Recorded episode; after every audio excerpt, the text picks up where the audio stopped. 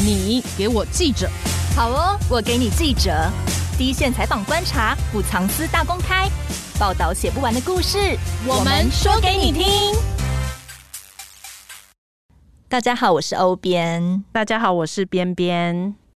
台湾现在的登记机车的数量已经超过一千四百万台了，也就代表大概有一千四百万个机车族会在道路上行驶。那相较现在汽车八百多万台，机车的数量是汽车的一点七五倍，多蛮多的，对，蛮多的。可是台湾的交通规则基本上仍是以汽车方便为主，其他的用路人的方便都会摆在比较后面的地方。嗯，那以为现在设了一些限制机车的规定，就可以保障大家的交通安全。可是实际的数字不是这样的。今天为什么会来谈这一集呢？因为最新公布的交通死亡事故。今年一月到五月，机车事故死亡数创十年同期新高，嗯，因为这样子引起我们的注意。当然无法确定机车车祸死亡人数创新高到底主要的原因是什么啦。嗯，不过确实在台北骑机车还蛮让人紧张的。那你觉得台北骑车最害怕什么？因为我跟欧边两个人都是有骑车的嘛，嗯、尤其是骑车上下班。嗯，然后我自己觉得最恐怖的是，因为当我自己好好的骑在慢车道上，嗯、但常常都要闪避，像公车会突然插进来啊，对，或者是计程车，因为计程车是那种它。只要看一有人招手，他死都会切到最外侧，直接鬼切，很想要，我不知道，就是 一定要载到这个客人。我觉得这个精神也是蛮值得敬佩的。对，但你如果机车不刹车，好像真的就撞上了。对，我觉得计程车真的是一个比较恐怖的事情，因为像。公车，你大概看到站牌的时候，你会想到说：“哦，我要慢，就是开始刹车了。嗯”可是计程车真的完全无法预测它的行进路线呢。而且像我本人是骑车很慢的嘛，嗯、所以呃，你明明好好的慢慢骑在边边，就会有很多可怕的车想要超你啊。然后路边违停的又一堆，你就也很怕他会突然开门。对，这个真的没有办法预测哎。然后如果像突然开车门啊，其实你就算闪也是闪不掉，然后你撞上去也不是。我没有，我完全离路边违停超远的，完全不敢接近，因为太多这种例子看了都会怕。对，那其实。台湾很多人都戏称机车两段是左转嘛，这、嗯、就是为了希望保障机车族安全设定的一个规定啊。对，但很多人都觉得这个机车两段是左转的待转区是待撞区，对，因为那格子有够小，有够小，而且有时候上下班时间其实会停非常多机车，嗯、而且还要闪那个就是斑马线走来的路人，嗯嗯嗯，所以其实蛮危险的。然后很多内车道啊，其实机车也是禁行的哦。对，你看内车道专门供汽车开嘛，但机车全都挤在外车道，要闪路人、闪违停、闪公车、闪计程车。对，感觉没有比较安全呢。禁止机车路权的一些方式，并没有真正保障到机车族的安全。嗯、没错，那我们今天就请来一直有在关注机车路权的记者杨俊杰，来跟我们聊聊台湾的机车路权与机车安全有什么可以改善跟调整的方式。欢迎俊杰。大家好，我也是机车族。哦，对，原来俊杰上下班也是骑机车吗？对，你刚刚是骑机车来的？对，我骑来公司。你从哪个地方骑来？嗯、我从中正纪念堂那附近骑过来，大概要骑四十分钟吧。骑到细致，心情如何？很热啊，也 是现在的 机车族都好可怜哦。下午这样子，对，对台湾的机车族真的是非常的庞大哦。最近交通部长王国才都坦言啊，限制机车路权如果更危险的话，就应该要开放。代表其实交通部也注意到这个问题了。对，过去想要限制机车路权是基于保障机车族的安全嘛？嗯，主要的做法就是我们刚才有提到的，一个是许多有两个车道以上的道路内车道是进行机车的，也会有那个标志嘛。对。那第二个就是有些路段是强制机车两段是左转的。当初有这样子的限制，考量是什么？骑机车的人是肉包铁，对，所以如果被车子撞到，我会非常危险。嗯，基于这个保护的立场，他们就会想出很多政策，说我的内车道因为是车速比较快，嗯，那我就不希望你在这边骑乘。想说骑慢一点会比较安全。对，呃，我们有访问一些学者，他们其实概念是说，如果我把机车的一些路权稍微做点限制，嗯，那大家会不会觉得麻烦？我们就不要就开车嘛，就不要骑机车。嗯，但是基本上台湾的那种呃。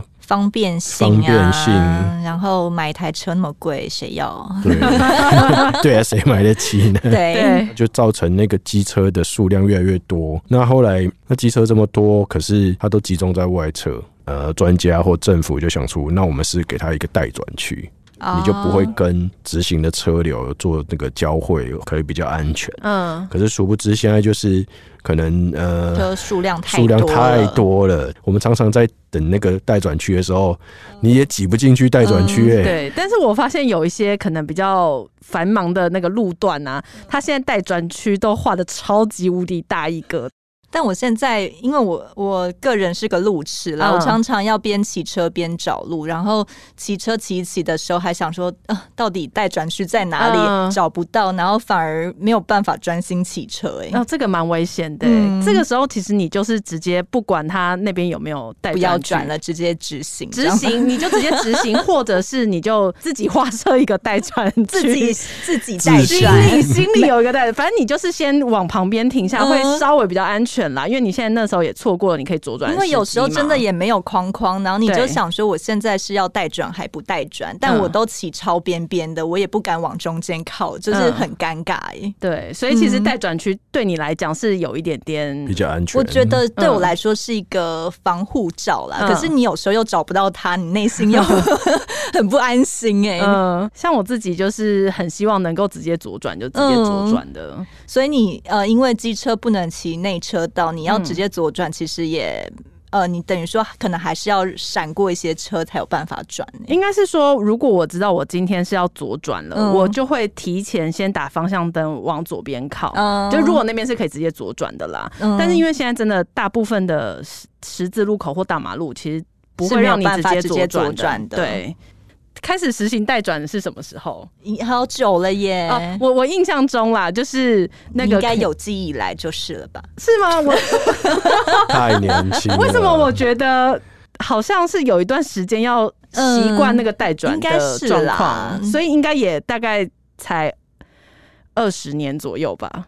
哎、欸，大概一九九七年、九九年左右。一九九七年、一九九九年开始慢慢导入两段式左转。那反正你可以骑车的时候，应该早就要两段式左转很久啦。对，但是、嗯、呃，你在小巷子可以直接左转的时候，你就会觉得啊，如果大马路，因为大马路要等的秒数更长嘛，嗯、所以你在等的时候，你就想说，哦，好想要直接左转。然后好热哦，要晒太阳，然后又不能躲在阴影处，因为全部都停满了车，这样。嗯。那王国才最近说，如果限制机车路权更危险的话，就应该开放，是代表他也觉得机车进行内车道、机车两段式左转放到现在有不合时宜了嘛？你看，从一九九七年到现在也二三十年嘛。嗯，对，因为其实我们还蛮常看到，就是待转区可能真的很小，就讲。待撞区嘛，对，它真的能够让机车骑士比较安全吗？这种事故常常还是会发生。那你说内车道进行机车，可是很多机车它必须在跟外车道的，嗯，计程车、公车或者违停，嗯，或者旁边的临停的车辆去抢车道。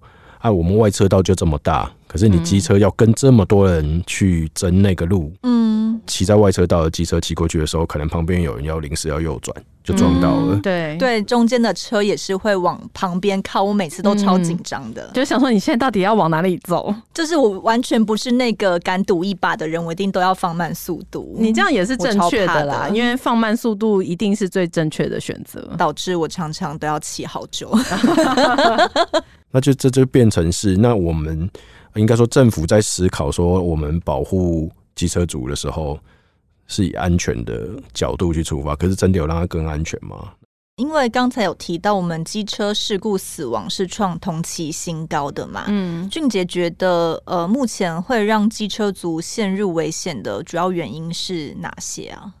在道路的设计上面啊，台湾很习惯把外侧的那个车道，嗯。画的非常的宽哦，因为你可以想象，它就是预设说，除了机车之外，我们刚刚提到的要停公车、公车、嗯、路边临停什么的嘛。对，之前有一些调查就说，它为了闪避车辆，平均要增加一点七次变换车道。哦，然后你是说从外车道还要到中间去吗？对，它必须要闪嘛，闪车子嘛，嗯、那你的事故几率就会增加二点三倍。哦，因为你这样子切来切去，为了闪别的车，可是你可能你就得跟后面其他的车又有一些交织。对，而且因为其他的车也不知道你要闪车，然后你突然出现在他前面，他也会吓到。到个我们刚刚谈到说机车会在这边稍微比较危险，就是可能这样子的原因。嗯现在有另外一个思考方向，就是好，那我们让机车可以行驶在内车道、快车道。那这样子的话，有需要考量什么吗？需要有一些配套的方式。刚刚有提到嘛，我们既然机车骑外车道或者需要带转。这已经这么多年了，嗯，大家也知道内车道就是以汽车为主，那可是我们主要去思考的是，它其实是一个车种分流跟车速分流的概念。车种分流跟车速分流是差在哪？台湾其实现在就以车种分流，很单纯，就是你内车道就是大型车、哦、汽车，嗯，那你外车道就是骑机车，嗯哼。可是如果现在要开始慢慢把这些路权开放给机车骑士，或者把原本的那些规范改变的时候，可能就要回到所谓的车速分流，哦，就是看你的速度快不快，去看你要在内车道还是外车道。对，因为呃，其实那个概念有点像是说。我在内车道，我可能车速稍微快一点的时候，嗯、我不管你是汽车或者是机车，嗯，你的车速可能都要维持在一定的速度，嗯，那我们可以想象那个车流是比较稳定的，嗯，跟高速公路一样，对，对，那就一台车接着一台车，要该左转就你照排队这样子该左转，依照号志左转就 OK 了。比较慢的机车，你就骑在外车道。那可能我们在过去把那个人行道啊，或骑脚踏车的，再把它分得更清楚，那它就会变成一个很自然、比较健康的一个车道的环境。所以等于说，机车在内车道的速度也是要跟汽车一样快。对，就是必须要有这样子的思考方式啦。当然，也有一些学者会担忧说：“哎、欸，机车真的可以骑这么速度拉那么快吗？嗯、会不会又造成一些安全问题？呃，或者是说，有些机车骑得比较慢，可是你骑在内车道，嗯、那你会不会后面造成塞车？对，或汽车就是要为了超车，或后面比较快的，对，又造成一些问题。那那个就变成是可能要去做一些试办啊，或去去研究一下这样子的方式会不会？”有这些问题存在，可是因为基本上大家现在在看法都是说，你既然车道用车速分流的方式，不要再用纯粹车种的话，那可能这是一个比较好的方法。而且我反而有时候觉得是机车蛮爱钻，然后又爱超车。嗯、对，就是如果他没有做好一个。明确或是良好的规范的话，那他在内车道一直超超超超超，其实也蛮危险的。对啊，对啊。我觉得其实如果呃在开放这些的同时，在行车教育应该也要做好，嗯、因为如果就是每个人都是让按照自己的意思去方便对骑车的话，其实真的会造成蛮多的混乱的。嗯嗯、可是如果这个行前教育有做好的话，可能就不会发生这么多混乱的事情吧。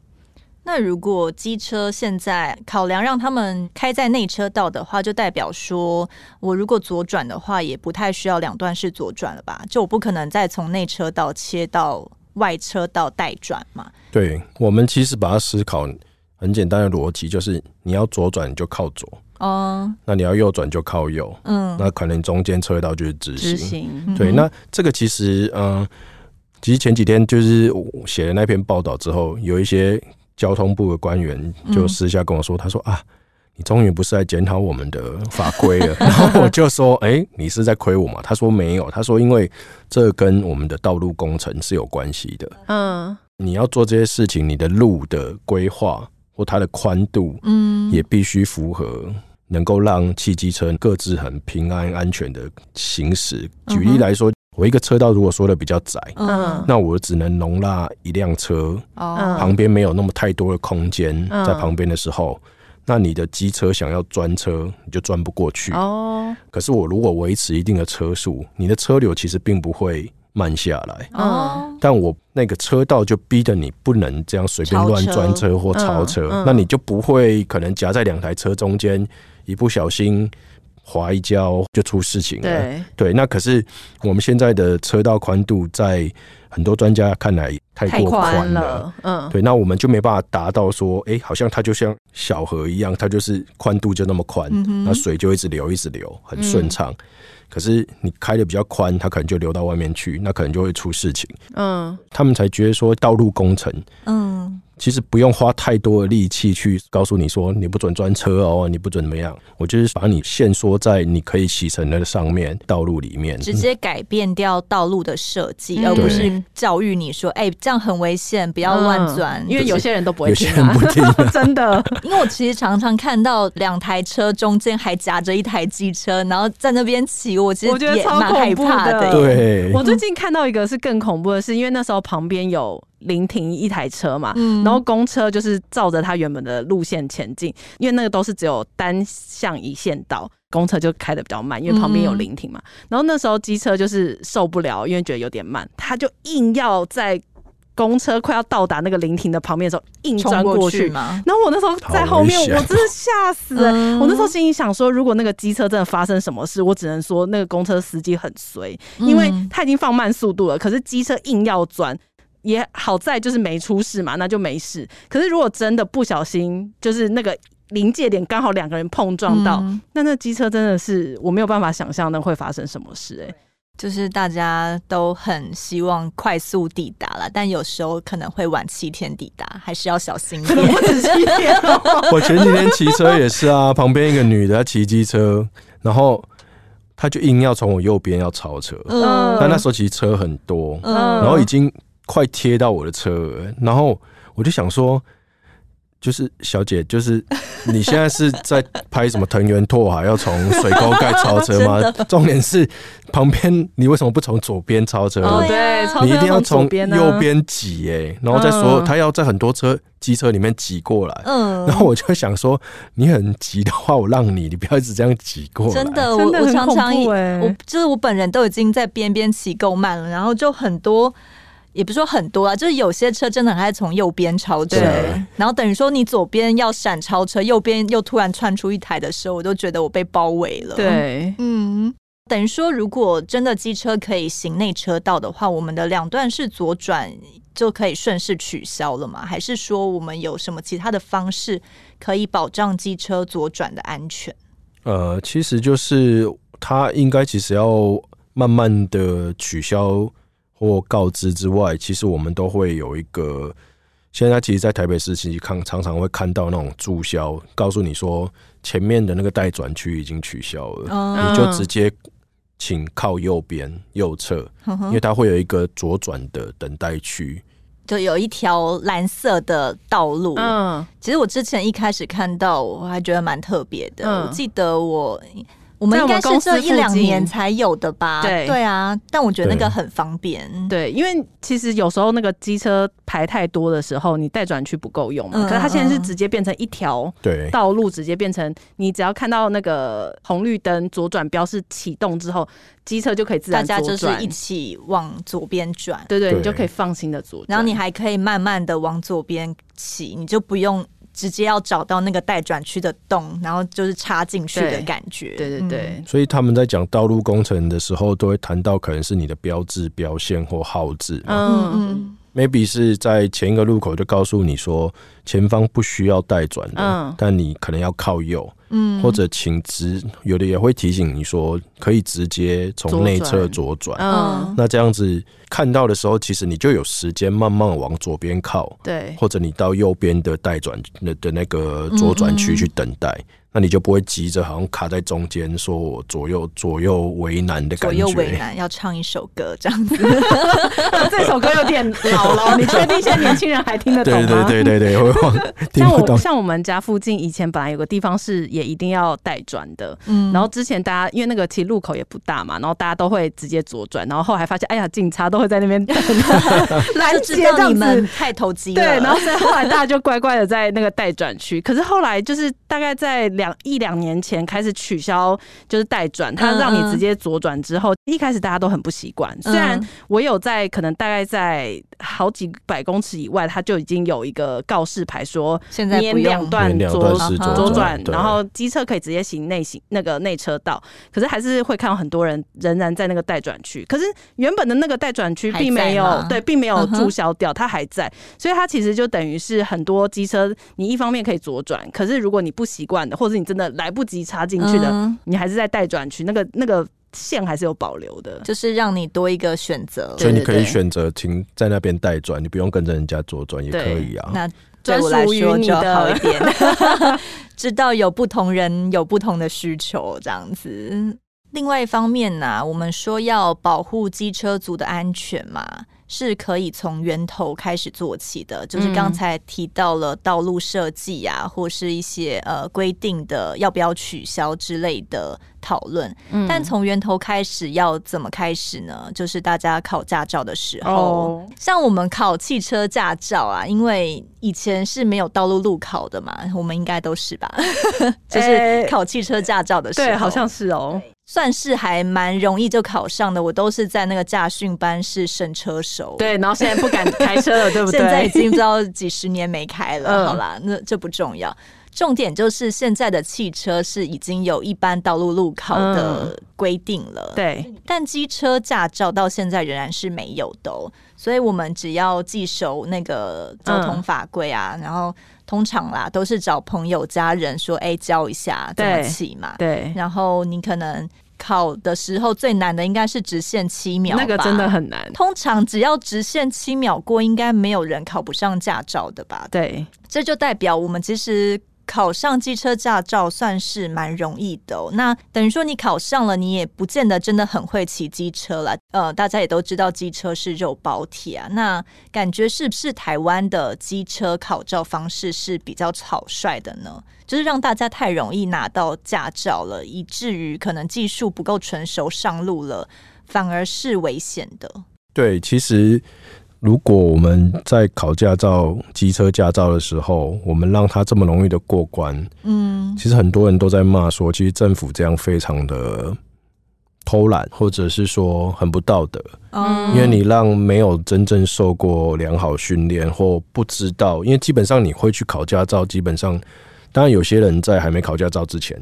就会骑机车，那另当别论啦，不鼓励。但其他的人可能就没有真的在道路上行驶过。嗯，之前有看到一个统计数字，目前的机车死伤的年龄层啊，嗯，十八到二十四岁是最高的嘛。对，你就可以想象，呃，十八到二十四岁是刚拿到机车驾照的时候，对，但他就是在道路上面学习，很不怎么的骑机车。他会死伤会高，那个可以想象的。嗯，那这样听起来也很奇怪，在我们少子化的状况之下，却没有保护好年轻人。对啊，对，这其实是很多人在批评的，就是我们看起来好像很重视，所有少子化，很担心啊。可是我们竟然让年轻人就这么容易的上路。过去交通部都没有评估过机车路考吗？呃，交通部其实在去年有呃运研所。他有去做一个叫国内驾驶训练、驾驶执照考验及驾驶人管理制度之通盘检讨的研究。这是什么东西？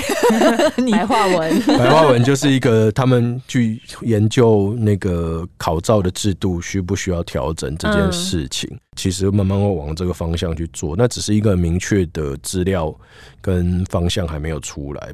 就有可能不是路考，但考照的方式要不要改，比较严格，都还在调整。对，像我之前有去问过在日本的朋友，嗯、他就说基本上都要去上课。哦，家家训班吗？对，因为你没有去上家训班，其实很难过，哦，很难考过啊。所以基本上他会像是我们汽车去上家训班，教你一些基本的常识。他很多考试的那个考场是跟汽车的考场是放在一起的。哦，你说机车跟汽车一起考？对，你就可以想象他在机车考照或者是训练的时候，旁边会有汽车的行驶的那个状况。哦，那你就会知道说，我这时候是应该要看右边的来车吗？嗯，或者是说我遇到车子来，在我前面的时候，我要怎么去闪它？嗯，啊、呃，我记得我朋友还说，日本强调是你要转弯的时候，你头一定要摆得很正，就往后摆，往后要看，往后摆要看左右，哦、对，不能够看后照镜。对，就是他要求你至少这个动作要做得很确实，嗯，不然你可能会过不了关，哦，你就被扣分了。嗯，对他们很要求这件事情，所以他就让骑士至少在那个状况之下，你已经。培养出这样的习惯的时候，嗯、敏感度对，那你上路的时候，自然你有这样的习惯的时候，你就会知道说怎么样去看后方的来车。对，所以他们各种细节都让你很难过关。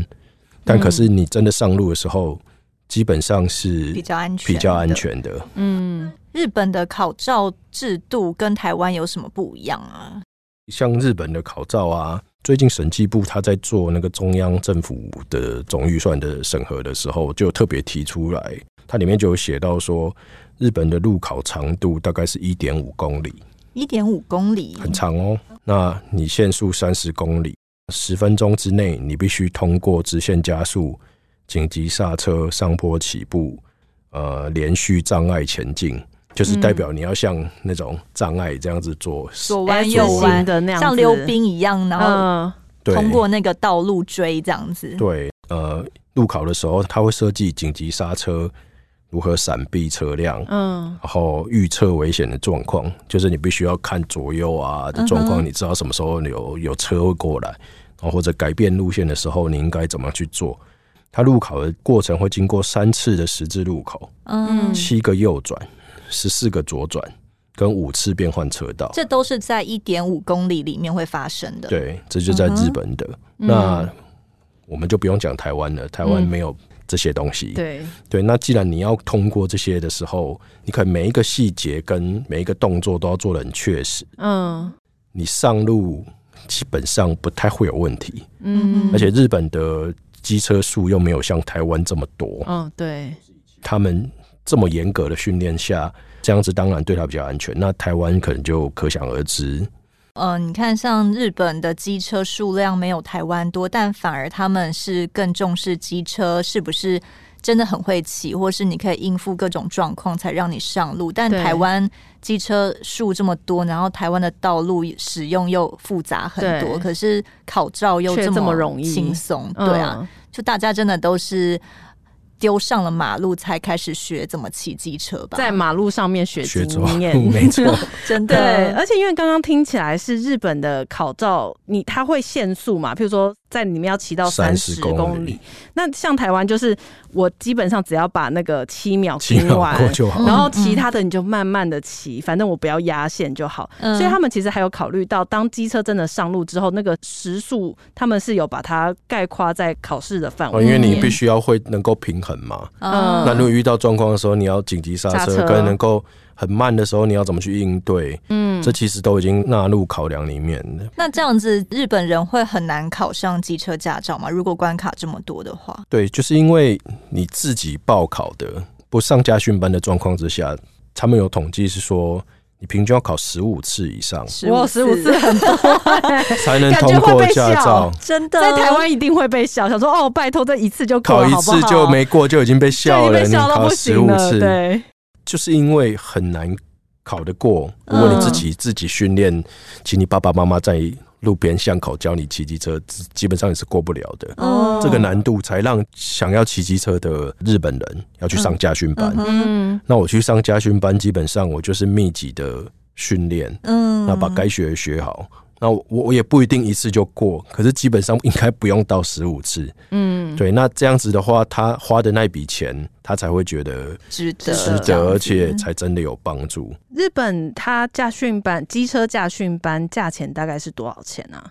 因为我记得台湾没有很贵，台湾好像、哦、台湾也有机车驾训班，对对对，也是大概近一两年才开始的。那我记得台湾好像四四千多块吧。呃，台湾政府有补助一千三百元，哦，就如果你去上的话，嗯，但那个并不是强制，它只是补助，说鼓励你去上。嗯，那日本的话，我们之前去换算，大概呃日币，我们查到的是，如果你直接考照就没有上课的话，大概要花两万多的日币。哦，所以大概要台币五千多块哦。他考一次驾照就要五千块，对。然后如果可能考十五次才考哇，那真的对那个就荷包大失血。嗯，但如果你去上过驾驶的，他们所谓的驾驶学校，嗯，就是只要三千八百元日币，嗯，所以不到对考照，那所以不到一千元哦。对，那可是基基本上当然比台湾贵啦，但物价不一样。可是基本上他就是希望说。你需要花前面花这么多钱，那没一直没考过？你要靠自学吗？很贵哦。嗯、那但你要不要去驾训班？那训练班大概多少钱？训练班的话，呃，大概是费用在八万到十五万元日币，哦，这样大概台币两万到三万多元，哦。那就很像考汽车驾的驾训班一样。对，而且他需要上课时数可能到。呃，十几个小时到四十个小时不等哦。对，就是至少花三十五个小时的课程时间去训练。嗯，那真的很严谨，很像汽车的那种概念。嗯、那你就必须，反正你今天钱都花满，你就会专心在里面好好的练习完，嗯、不然过不了，花钱都花了。这样感觉，你如果十五次，然后考一次驾照要两万，你说不定去上驾训班，虽然一次八万、十万。还是便宜一点吧，嗯、对，嗯、这样换算下来，如果你真的不幸要考十五次的话，对啊，对，而且我的朋友在日本那时候，他就跟我说，他就说，你虽然要花十几万的日元去上课，嗯、但是因为呃很多人会一起报那个汽车驾训班。哦，就会有折扣给你哦，所以他鼓励可以一起报这样子，等于是有一有诱因让那些人同时也去把机车驾照就是学好。嗯这样等于说，政府的那个政策也是需要在考照上面稍微调整的话，嗯、比如说费用，或是你可能报考驾训班跟不报考驾训班的考照的费用差很多的话，嗯、也许呃，大家为了省钱，就会愿意去上驾训班了吗？对，其实它就是要让你有比较更大的诱因，嗯，一个很有。吸引力的，嗯、就是政府现在补助你一千三百元上机车的驾训班，嗯，也许对大家来说是浪费时间，诱因不大，因为机车驾照就很好考啊。对，因为就是因为它很好考，所以我去采访那个考机车驾照的驾训班的时候，嗯，就有呃考生呃学员啊，学员就说。他们都会被笑啊！对啊，为什么要？就说你为什么要花钱去？对啊，对啊，你旁边这个现在很多合体外面还有让你练习的场地，哦、对，它还有直接是那个直线，然后可以让你直接在那边练。嗯、那那些去上机车驾训班的人都为什么想要去上啊？呃，有一些人他可能是曾经看过或经历过自己身边的朋友。因为机车，呃，例如说死于死在大车轮的轮轮子下，嗯，他觉得哇，那其实印象很深刻。很多时候是爸妈帮小孩子出这笔钱哦，就好，你要考驾照，那你先去吧，嗯，比较安心。对，那这样其实也没有错啦。我觉得如果小孩子可以。比较安安全一点，对啊，这上路不用自己付钱，应该会比较愿意。对，我也愿意。爸爸的心声。所以，如果政府愿意再补助多一点的话，可能大家花一点时间去上课，可能就会比较有动力。对，或者是有没有可能用强制的方式，就像。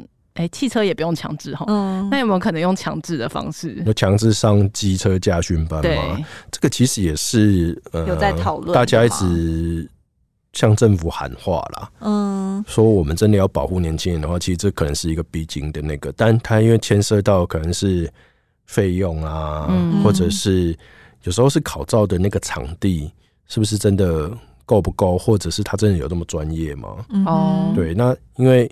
能不能像日本那样很符合真正实际上路的考照的场地，他也得花一笔钱去改造嘛。嗯，那我们台湾的政府有没有办法去跟这些业者一起去合作去做这件事情？当然，这件事情呃，之前我问过王国才，他就说，现在现在是补助为主嘛。嗯，真的要到强制的话，那个也要是要循序渐进啦。嗯，可能就说现在先把补助那块先做好。但能够到后面比较强制性的，可能对他来讲是一件好事情吧。如果机车考照的那些测验的考题啊，嗯，路考的部分啦，有调整的话，好像是比较能够快速做到的。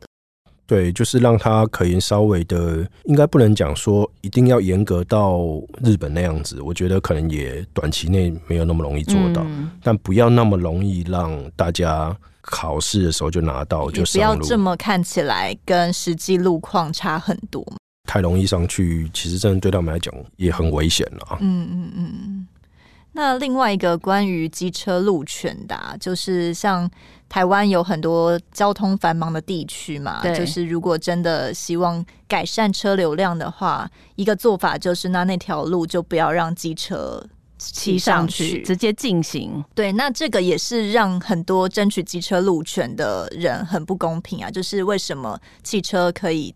开，那机车就要绕这么一大圈，明明一条路骑下去就到了，嗯、那我就要绕一个大弯，什么或绕好几个路口这样子。比如说台北啦，目前就还有五条的平面道路是进行机车的嘛，包括南京东路六段、提顶大道一段、环河北路、中山路大直桥往明水路的路段，还有忠孝西路，就是大概这五个平面道路是进行机车的。不过现在。有一个改变，就是台北市政府打算要开放忠孝西路可以骑机车，嗯，但台北车站前的忠孝西路现在都已经进行机车四十四年了，我没想到有这么久，我只知道它不行，不但有四十四年呢，为什么会觉得今年底、嗯、台北市政府说年底前试办机车全线通行，为什么会觉得今年可以开放？其实也是这几年那个争取机车路权的民间团体啊，或很多车友不断的去，不管说澄清或提出这样的建议。嗯，那其实一个政策到这么多年都没有改变了。可是就像我们讲，刚刚谈到代转这件事情，我们可能现在已经很习以为常了。嗯，可是它到底是不是对你有安全？能够大家没有想这么多。对，那现在可能都需要去做调整。那其实因为这几年大家。民间的声音越来越大了，那政府当然有它的压力嘛。嗯，那那中消西路的部分，其实，在四十四年前是呃，根据之前的资料啦，是说、呃、当时的那个前警政署长王佐军的父亲，他是台北市警察局的局长，叫王鲁，他叫王鲁翘。嗯，不认识，你当然不认识，俊杰可能也不认识。对，我们台那时候还没有出生。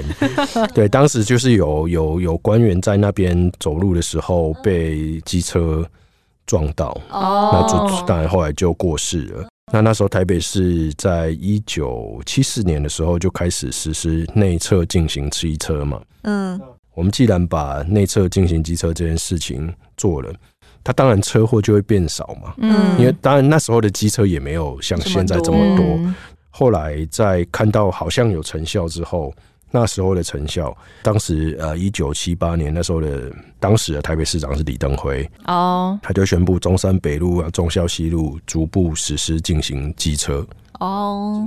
进行机车是觉得这样大家会比较安全吗？还是只是希望那个不要那么塞车而已？它我一部分应该也是跟车辆的数量变开始慢慢增加有关系，那、嗯、一部分当然是因为你前面一个进行内侧车道，好像看似有一个成效，嗯、那那我干脆就把它全部都禁掉，嗯，对，这是一个最简单的方式，那就沿用至今。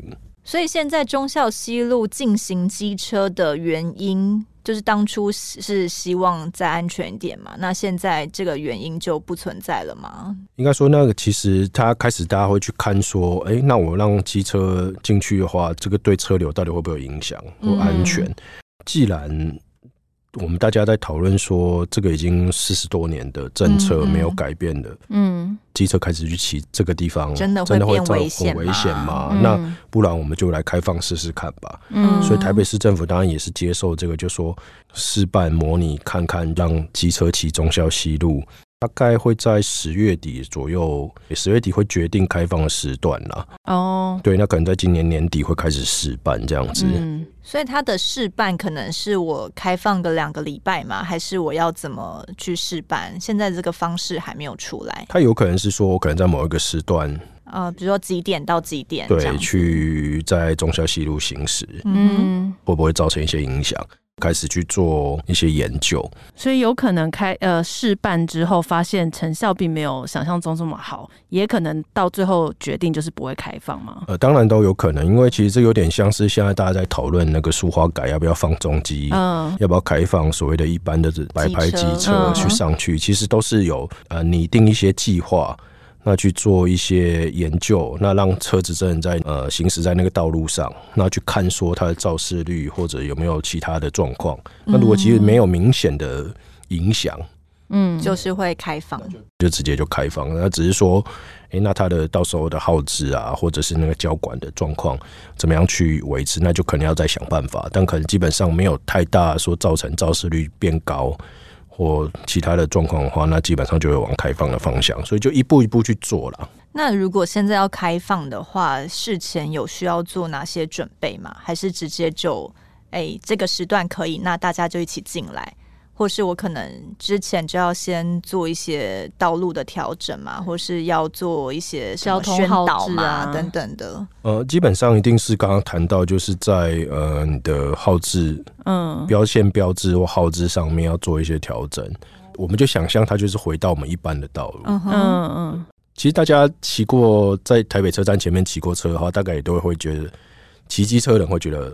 好麻烦哦、喔，对，要绕一圈，就你要绕了一圈，嗯、对。可是其实那边的路还蛮大条的，对。那当然有很多公车啦，可是、嗯、呃，仔细想一想，可能很多人会觉得说啊，它就跟其他一般的道路没有什么没什么两样，对对。那为什么要进行呢？这可能也是很多机车的主在推这个路权的时候，嗯，告诉了台北市政府或交通部，他们也讲不出个。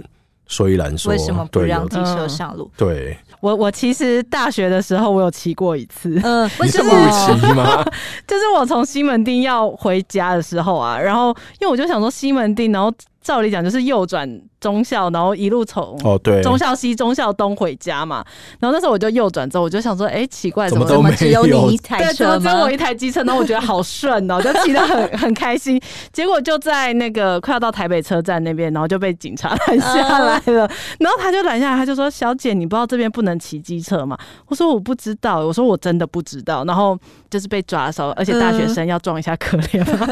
我就说：“好，我就说好像我真的不知道。”我说：“我真的。”不是故意的，就是我我我就是直观的觉得我就是要走这样子，这条路不能骑。对，然后他后来就是警察贝贝也很好心，他说好了，那你要注意，以后这条忠孝西路是不能骑的喔。那那他就赶快帮我指引一条道路，让我机车可以行驶的方向，他就放过我了，他也没有罚我这样。嗯，先宣导为主啦。对对对，但那时候的。骑乘经验是觉得很还蛮顺的。哎，怎么会这样？我觉得所有汽车应该也在看我吧，想说，哎，这台机车怎么会在这里？又来了，又来了，对，怎么又有一个这种三宝三宝？好了，那既然如果骑起来没有什么差异的话，说不定其实机车骑上去也没有太多影响。对。呃，我自己觉得啦，对，就是不需要绕这么一大圈啦。对于现在减碳趋势，应该也很有帮助吧，哦、也不错、嗯。对，这个方向很好。